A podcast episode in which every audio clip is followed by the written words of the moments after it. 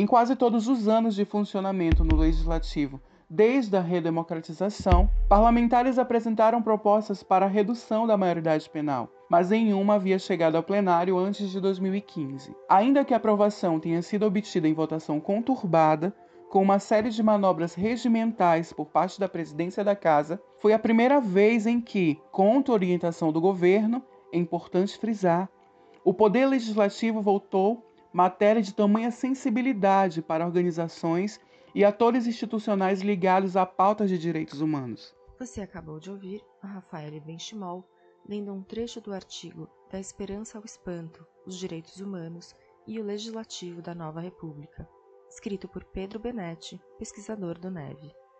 Este é o episódio 4.4 do Cidadania 21. Podcast Cidadania 21 uma produção do Núcleo de Estudos da Violência da Universidade de São Paulo. Um programa que traz os temas abordados em cada artigo do novo relatório da situação dos direitos humanos no Brasil.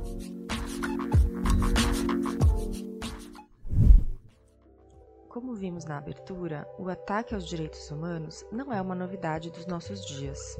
Aqui no Cidadania 21, a necessidade de defender os direitos humanos está sendo discutida desde a estreia quando Marcos César Alvarez, coordenador do NEV, disse que a nossa conjuntura política atual nos ensinou que esse conjunto de direitos precisa sempre ser reafirmado.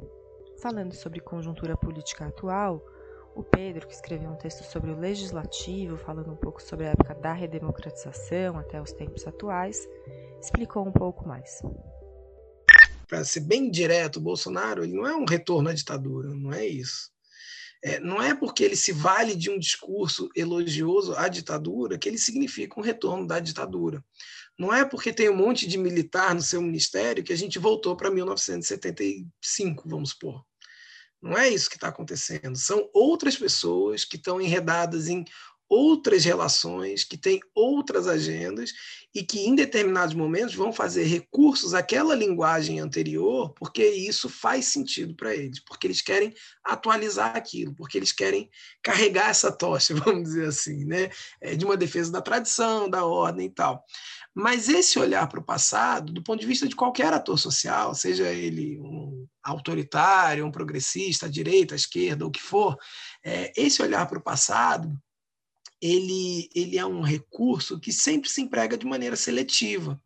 Ele sempre se apropria de algumas coisas e deixa outras coisas, porque, como a gente estava falando, a vida social ela é dinâmica, ela está sempre se transformando, as condições políticas estão mudando, elas estão sempre se transformando. O Pedro ressaltou que o autoritarismo ou qualquer outro elemento, ator social, se atualiza, e é por isso que o presente e o futuro estão sempre em disputa. Então, é, a minha ideia basicamente era tentar mostrar como, a todo momento, desde o processo de redemocratização, a gente teve disputa. Atores favoráveis e contrários aos direitos humanos, discursos favoráveis e contrários aos direitos humanos, disputando espaço, tentando construir institucionalidade, tentando firmar consensos e tentando é, tornar majoritárias na sociedade as suas perspectivas. Isso sempre aconteceu a gente encerra a participação do Pedro no Cidadania 21 aqui nesse episódio. Na semana que vem, teremos a Bruna Guise, vice-coordenadora do NEVE, para falar do Sistema de Justiça Juvenil. Para não perder, assine o Cidadania 21 no seu agregador de podcast ou se inscreva no canal do YouTube. O Cidadania 21 traz destaques dos textos do Relatório de Direitos Humanos no Brasil, junto com rápidas conversas com seus autores. Para ler os artigos completos, acesse o site www.neve.prp.usp.br e entre na aba Relatório de DH.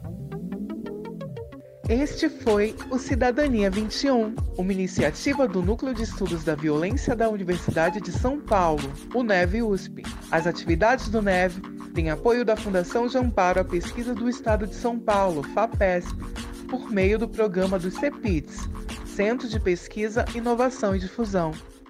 O podcast tem a produção de Alan Felipe, Cristina Uchoa e Rafael Benchimol, colaboradores da comunicação do NEV. A edição é de Alan Felipe.